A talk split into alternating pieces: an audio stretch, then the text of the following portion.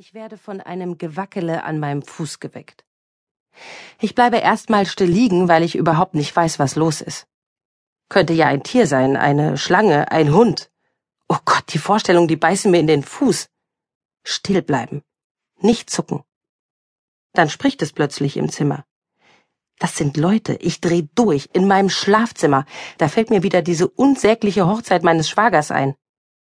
Diese beiden Leute da am Fußende sind schwer verliebt oder auf jeden Fall schwer geile Partygäste. Wahrscheinlich hab ich die abgefüllt mit der Melone. Oh nee. Boah, wie lange hab ich geschlafen? Ich bleib einfach ganz still liegen. Die haben mich bis jetzt noch nicht bemerkt. Vielleicht werde ich ja Zeuge sexueller Handlungen. Das wäre ja was. Mir kommt die Stimme von dem Mann bekannt vor, der redet ein bisschen Hamburger Slang. Den habe ich wirklich Wodka-Melone angedreht. Also, Ganz ehrlich, bin ich auch alles selber schuld, was hier gleich passiert. Sie scheinen ziemlich stramm zu sein, wälzen sich am Fußende ständig hin und her, sie kichert, er hamburgert was in ihr Ohr, das ich leider nicht verstehen kann. Die merken meine Beine nicht, die merken gar nichts mehr. Ich atme ganz ruhig. Vielleicht machen die ja noch mehr. Hm, es scheint eine gute Hochzeit zu sein für meinen kleinen bekloppten Schwager.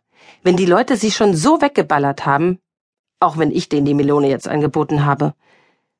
Ich weiß aus Erzählung, dass es immer gut ist, wenn man nach einer Hochzeit von Entgleisungen der Hochzeitsgäste berichten kann und alle damit zum Lachen bringt. Weil, wer will schon erzählen, es war eine wunderschöne Hochzeit, das Brautpaar passt gut zusammen, das Essen war toll und alle haben sich gut benommen und gut vertragen. Keiner will das erzählen.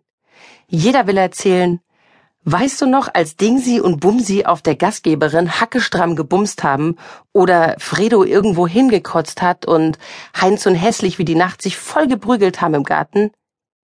Da freue ich mich doch dazu beitragen zu dürfen, dass diese Geschichten über die Hochzeit meines Schwagers erzählt werden können. Wann springe ich auf, damit die beiden einen Herzinfarkt bekommen? Hm, ich warte noch.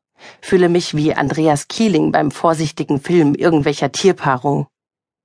Ach Mann, Chrissy, Flirting bis Desaster. Du könntest die auch jetzt einfach erschrecken und rausschmeißen. Machst du aber nicht. Nee. Wenn jemand wie die beiden Saufis hier so ins offene Messer rennt, dann muss man auch ein bisschen zustoßen, dass es richtig reingeht. Das habe ich mal gelesen in einem Jack Reacher Krimi. Wie schwer es eigentlich ist, selbst mit einem scharfen Messer richtig reinzukommen in den Rumpf. Sagen wir mal, das Messer ist gekrümmt oder nur an einer Seite scharf, kriegt man es wirklich nur schwer rein. Das heißt, wenn man es eilig hat und die Person sich wehren könnte oder weglaufen, muss man direkt beim ersten Mal richtig doll, so fest wie man kann, zustoßen. Vielleicht auch mit beiden Händen zusammen und richtig mit Armkraft.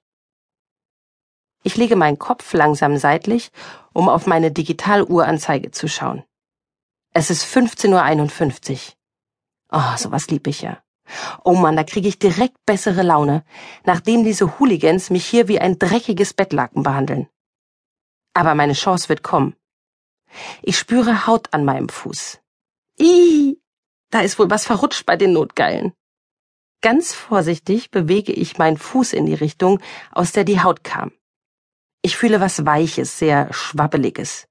Oh Gott, manche Frauen haben aber auch Pech mit ihren Gehen. Das ist der Arsch oder Oberschenkel von der Frau.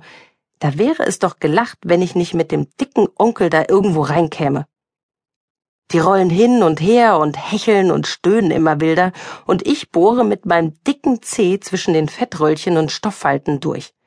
Jetzt stecke ich irgendwo drin. Aber ich bin mir nicht sicher, kann alles Mögliche sein. Ich ärgere mich sehr, dass ich meinen dicken Zeh nicht früher mehr auf Feinmotorik trainiert habe. Dann könnte ich jetzt besser fühlen, wo ich bin. Eine Ménage à trois. Ich kann es noch nicht mal im Kopf aussprechen, ohne dass die anderen beiden wissen, dass wir drei sind. Ich gehe über zum ursprünglichen Plan A und erschrecke sie und treibe sie auseinander wie zwei sich paarende läufige Hunde. Das sagt man, glaube ich, nicht, weil läufig ja nur Hündinnen sein können. Whatever. Ich gehe mit meinem Oberkörper nach oben, wie ein Vampir, der sich in seinem Sarg aufsetzt. Nur ohne das Quietschen. Die beiden erschrecken sich total. Sie fällt links fast aus dem Bett und er springt rechts weg. Beide sind ganz blass und keiner sagt was. Ganz still und erstarrt alles.